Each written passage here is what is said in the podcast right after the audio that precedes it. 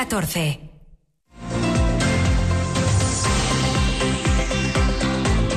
Lo que pasa. Lo que importa en Asturias. Silvia Rúa.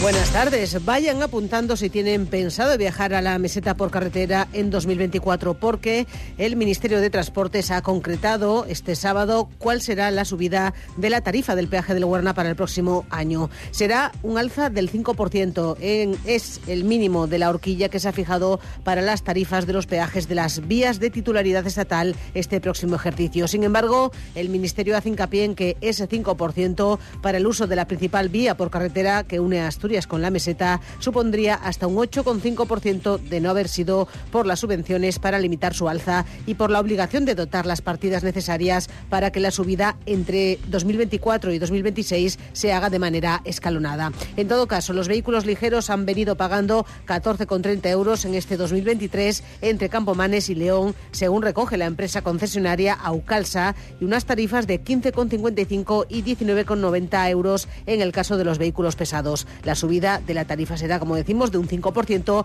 o lo que es lo mismo, 71 céntimos en el caso de los ligeros, entre 77 y 99 céntimos en el caso de los vehículos pesados. Esto tiene que ver también con la carretera, pero con un suceso registrado esta mañana a la entrada de Gijón por un vehículo incendiado, un vehículo de reparto que a pesar de las llamas no ha dejado heridos. El suceso se registró en el ramal de la salida de la A8 en la zona del llano hacia la zona de la rotonda, según recoge Europa Press. Como decimos, sin heridos, pero obligando a la policía local de Gijón a reordenar el tráfico en la zona. Los que no circulan en vehículo privado lo hacen en transporte público. Sobre ello hablaremos en unos instantes. Y es que el Principado destina cerca de 39 millones a sufragar los servicios del Consorcio de Transportes de Asturias.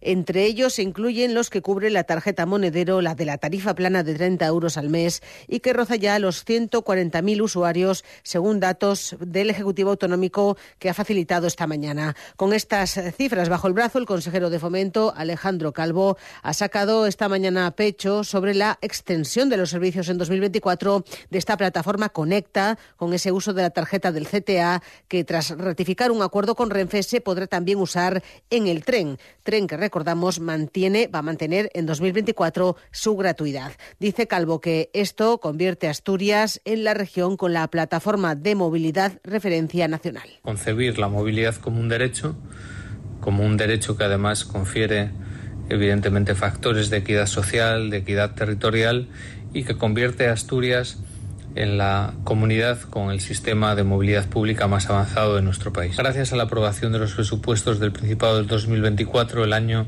que viene será el del desarrollo de más servicios, de más derechos vinculados a este transporte público.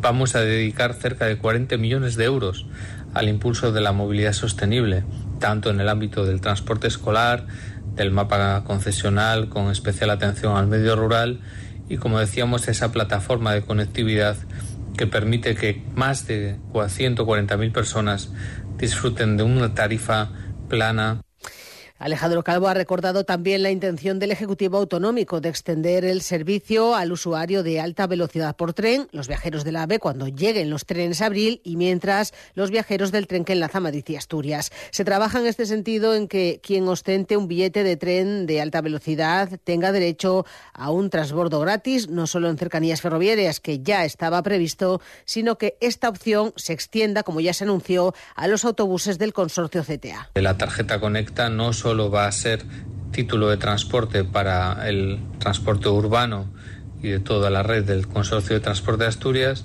sino que también será título para la gratuidad de las cercanías o para el transbordo la alta velocidad en su llegada y salida de Asturias. Recuerden además que desde hoy los usuarios de tren pueden ya hacerse con los nuevos abonos gratuitos de Renfe para cercanías, rodalíes, servicios de proximidad y de media distancia para viajar desde el 1 de enero hasta el 30 de abril. Es decir, que se prorroga la medida aprobada por parte del Gobierno central que está vigente desde septiembre de 2022, la de la gratuidad de los trenes. La gratuidad que se va a aplicar durante todo el año, aunque por periodos, como se venía haciendo, de cuatro meses, siendo necesario obtener un nuevo abono en cada uno de estos periodos. Se mantiene el adelanto, además, de una fianza de 10 euros que será devuelta si se han hecho más de 16 viajes o de 20 euros en el caso de los trenes de media distancia.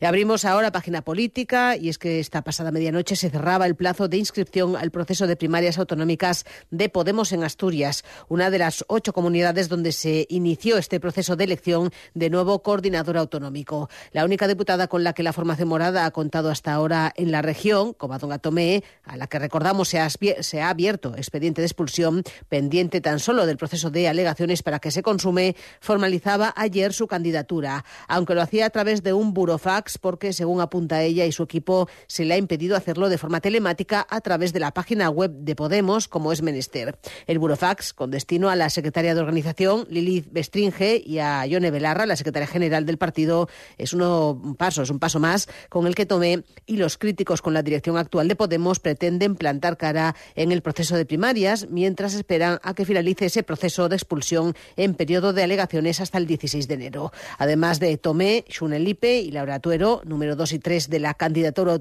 candidatura autonómica respectivamente, han formalizado también en el mismo Burofax la presentación de sus candidaturas para formar parte del Consejo Ciudadano Autonómico y al cuerpo de la lista electoral de las europeas del próximo mes de junio, junto con las tres personas que encabezan la lista electoral a la Junta y han sido expulsadas del partido, Jorge Fernández, el cuarto expulsado, y 16 personas más que forman parte del mismo expediente y sancionadas con nueve meses de suspensión. Han solicitado en ese mismo burofax ser también candidatos a formar parte del Consejo Ciudadano Autonómico y también a las europeas. Esta mañana, Covadonga Tomé dejaba clara cuál es la intención. Eh, la intención es bueno, pues presentar una candidatura eh, que, que, participe y que en Asturias eh, se enfrente a la que desde Madrid se imponga, que será la candidatura oficial, y que a nivel estatal eh, se enfrente a la candidatura de Irene Montero.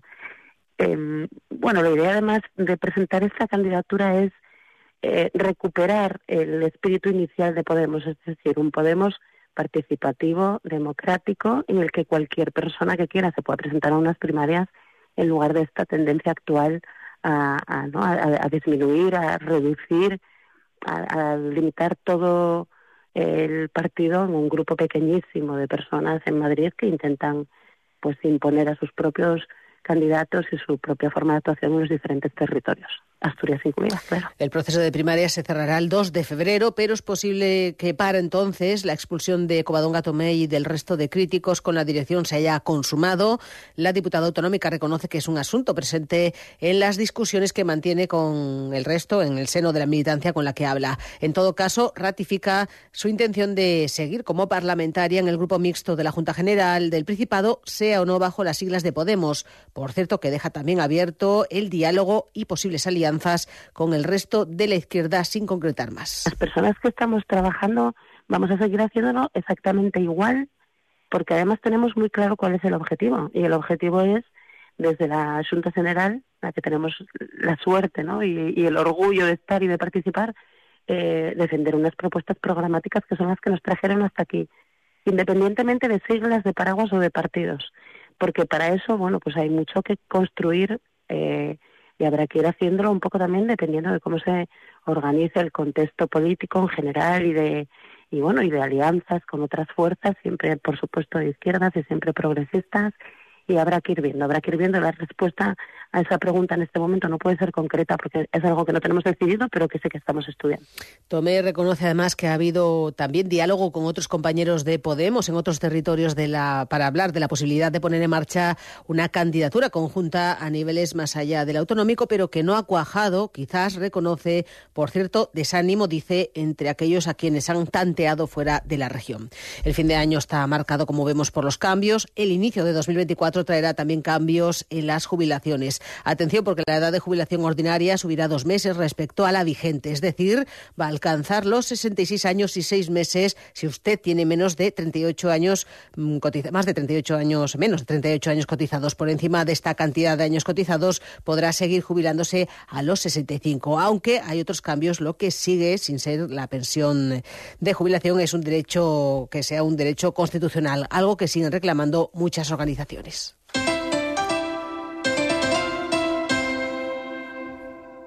Ser Gijón.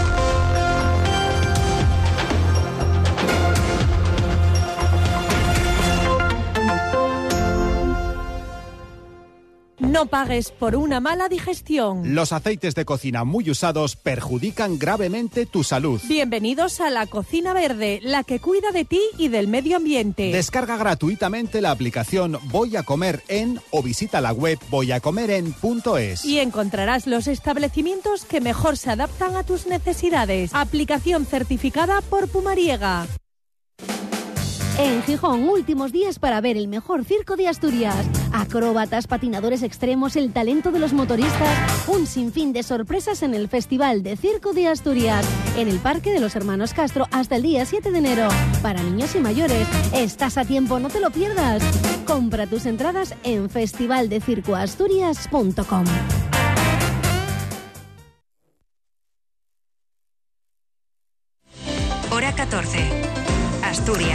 A partir de enero, la edad de jubilación legal será de 66 años y 6 meses para quienes tengan menos de 38 años cotizados, pero también a partir de 2024 estará vigente el incremento progresivo por encima del IPC de la base máxima de cotización, que se va a actualizar hasta 2050 en un porcentaje igual a la revalorización de las pensiones, es decir, según el IPC, con incremento adicional anual de 1,2 puntos porcentuales. Todos estos detalles sobre lo que va a ocurrir es un asunto en el que, al menos de momento, no quieren entrar las organizaciones que forman parte de la mesa MERP por el blindaje de las pensiones. No por falta de interés, sino porque al aglutinar a un nutrido grupo de, organizaciones y entidades sociales prefieren no desviarse del asunto que les atañe a todas, que les hace sumar fuerzas, es decir, el blindaje de las pensiones en la Constitución. Eduardo Madroñal, de la MERP en Asturias, asegura que este es el principal objetivo que persiguen y del que no van a cejar en 2024, una vez iniciada la legislatura con un gobierno central ya en funcionamiento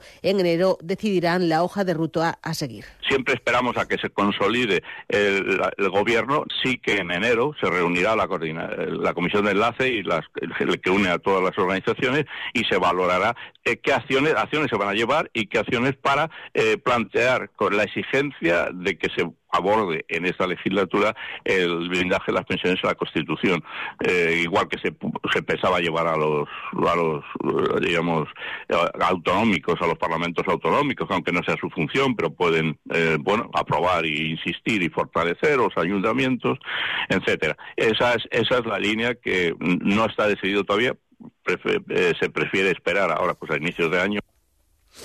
Y nos hacemos eco de un estudio que ha realizado el sindicato Uso sobre la movilidad de los trabajadores asturianos. Estamos entre los que menos se cambian de domicilio para trabajar.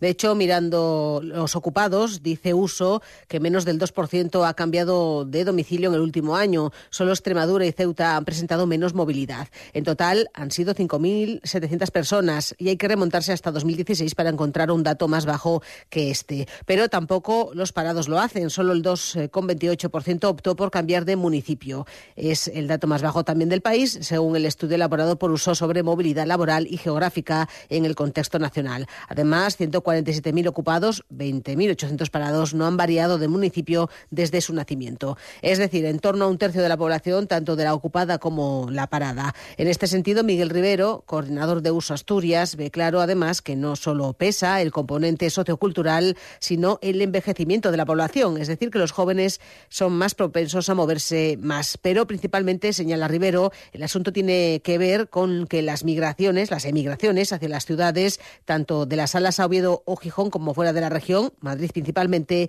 se da en la etapa formativa. Los jóvenes asturianos se van fuera de su concejo a estudiar, con lo que la sangría poblacional se produce antes de que lleguen al mercado laboral. Que la gente, digamos, que se mueve cuando se está formando, podemos decirlo así. Entonces, bueno, en Asturias eh, sabemos el problema que tenemos en, en determinados ámbitos geográficos, sobre todo del occidente, del suroccidente, en cuanto a que la gente una vez que se inicia la vida laboral, digamos que no, no se mueve eh, geográficamente. Entonces, la cuestión nosotros vemos ahí que hay que, que hay que invertir, eh, digamos, en las etapas, las etapas formativas, porque vemos que, que es la conclusión a la, la, a la que llegamos. Y una, uno de los concejos en el centro de la región que ha ganado población es Siero. El alcalde Ángel García tiraba esta mañana de los datos del censo oficial que publica el Instituto Nacional de Estadística a 1 de enero de 2023 y que recoge que Siero ha pasado de 51.792 habitantes a 52.194, es decir, que ha ganado 402 habitantes y superado nuevamente los 52.000. No en vano, el regidor ha presumido de ser el cuarto concejo en población de la región, pero sobre todo de ser el tercer municipio de Asturias que más habitantes gana después de Oviedo y de Gijón. Y con estas cifras también en la mano, Ángel García ha reivindicado que se tenga más en cuenta a su concejo reivindicar, ¿no? que siempre lo estamos diciendo, que si bueno, pues eh, vivimos en, una, en un contexto autonómico en el que todos los entes y todas las, incluso los propios medios, ¿no? Está todo hecho en, unos años en los que había tres grandes municipios, como son Gijón, Oviedo y Avilés, porque en aquel momento eran los únicos que superaban los 50.000 habitantes y nosotros, bueno, pues en Siero reivindicamos un poco ese papel que tenemos como cuarto concejo de Asturias y que crece en población, que crece en empresas, eh, en, todo tipo de actividad, con mucho dinamismo, con mucha gana y con y que bueno pues creemos que, que debe de lo decimos últimamente siempre que, hay posibilidad ¿no? de que demandamos ¿no? que Asiero como municipio pues se le tenga más en cuenta. ¿no? Eh, aquí parece que es Oviedo Genebles y el resto y reivindicamos que nosotros ya no somos el resto. Donde no va a haber sorpresas es en Gijón, que comenzará 2024 con presupuestos aprobados tras un año de prórroga en sus cuentas. El pleno del 21 de diciembre daba luz verde al proyecto y evidenciaba la distancia entre los dos bloques ideológicos. El bipartito formado por Foro y PP y apoyado por el voto del concejal no adscrito, anterior edil de Vox, Oliver Suárez, saca adelante unos presupuestos los más altos de la historia que en términos consolidados movilizarán más de 400 millones de euros. Palomayanos. Afrontar la modernización de la Administración, aumentar la dotación a las empresas públicas en más de 6 millones de euros, finalizar las obras de la nueva jefatura de policía local, modernizar los barrios o afrontar inversiones esenciales como trasladar a la calzada el carril bici de Poniente son, según la concejala de Hacienda del Ayuntamiento de Gijón, María Mitre, algunas de las prioridades que atienden los presupuestos del Ayuntamiento de Gijón para 2024. 300 millones de euros y el consolidado, que incluye empresas municipales y organismos autónomos, queda por encima de los 400 millones. El pasado 21 de diciembre, el Pleno Extraordinario daba luz verde a unos números que Mitra aseguraba responden a las necesidades que tienen los gijoneses. Por eso, el primer motivo de orgullo para esta concejalía pasa por haber logrado conformar un presupuesto que permite atender todas las necesidades de los gijoneses y las gijonesas y afrontar con garantías los grandes proyectos de futuro sin necesidad de por ello recurrir a un, a un aumento indiscriminado de los impuestos. Parte de las críticas vertidas por la izquierda, PSOE, Izquierda Unida y Podemos, hacían referencia a la falta de modelo de ciudad, inexistencia de diálogo y negociación previa y a la utilización del término presupuestos técnicos. Deben reflejar la ideología política que representan. Decían, están elaborados atendiendo a cuestiones técnicas, respondía María Mitre. Son unos presupuestos técnicos, pero no técnicos porque carezcan de dirección política, sino porque, al contrario que venía siendo habitual en los últimos años, para la elaboración de estas cuentas se ha tenido en consideración el criterio de los servicios y del personal municipal. Las cuentas se aprobaban por mayoría absoluta, 13 concejales del bipartito conformado por Foro y PP, más el voto del concejal no adscrito antes de Vox, Oliver Suárez. En la sesión plenaria quedaba de manifiesto el total desencuentro entre la concejala de ultraderecha y este edil, presidente de la empresa pública Divertia, Sara Álvarez Rouco, Oliver Suárez. Consideramos que aunque sigan vivos a efectos políticos, están muertos a nivel de credibilidad. Han perdido el sentido democrático y se han rendido a la usurpación. Y si lo sacan adelante solo será gracias al trásfuga. Que mi voto suma el necesario para que estos presupuestos salgan adelante. Que sus descalificaciones no me afectan. En el caso de algunas, solo sirven de terapia para responder aquí pues, al maltrato que sufre dentro de su propio partido. El Ayuntamiento de Gijón comenzará así 2024 con presupuesto aprobado tras un año de prórroga. La subida de la tasa de basura es un 30% y la de Cegisa, Cementerios de Gijón, del 5%, son las únicas que contemplan las cuentas municipales. Son las 2 y casi 25 minutos. Les hablamos ahora de todo un arte que excede lo religioso. Nos referimos a algo que puebla la región estos días de Navidad de un punto a otro, los belenes. Toda una tradición que perpetúan de manera especial las asociaciones belenistas como la de Oviedo y de cuyo hacer pueden dar cuenta visitando, por ejemplo, la Plaza de Trascorrales de Oviedo, donde está abierta una nueva edición de la muestra de belenes y que este año, además, conmemora los 800 años del que se conoce como el primer Belén de la historia, el instalado por San Francisco de Asís en Italia en el año 1223. Eulalia Nacimiento, la presidenta de los belenistas de Oviedo, no se va tan lejos. Hace 85 años en las tres ya tenían uno espectacular, dice. Hay belenes que son realmente impresionantes. Podemos hablar del Belén de Lastre, que ya tiene más de 85 años, y es un Belén que en su época pues marcaba, yo no sé cómo decirte, un hito, porque hacía noche, día, apareció la luna en el lago, eso no existía en ningún otro sitio muy pocos sitios de España pueden decir que tuviesen un Belén hace 85 años con esos efectos técnicos. O sea que en Asturias el Belén era importante y además se buscaba mucho innovar. En aquella época no existía la electricidad como hoy en día, era una cosa mucho más complicada y el juego lo hacen todo con una serie de productos químicos llenos de tarros, con líquidos, con agua y sal, que va, la electricidad pasa por ellos y hace los efectos. Es una maquinaria sumamente impresionante.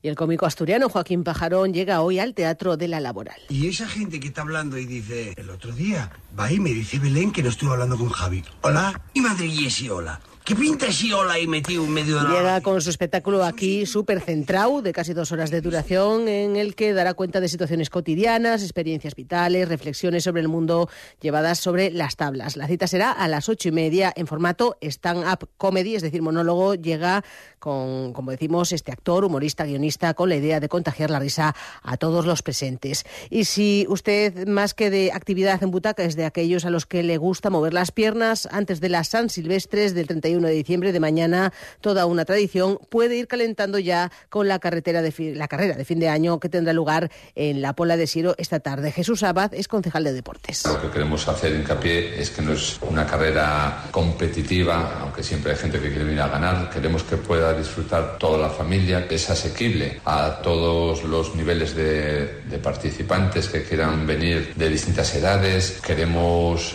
también reseñar que hay una participación muy grande de gente de fuera del Consejo, en torno a 350 participantes vienen de fuera.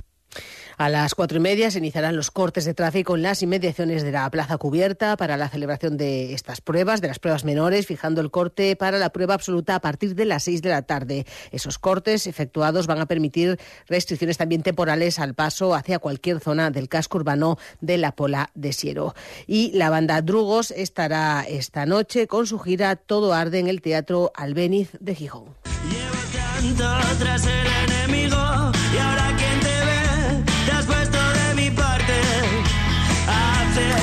Llegan con segundo disco bajo el brazo, tras su paso por salas de Madrid como El Sol, Galileo, el Moby Dick o Siroco. También se han dejado ver en salas asturianas como la Obetense La Salvaje o festivales como Metrópoli.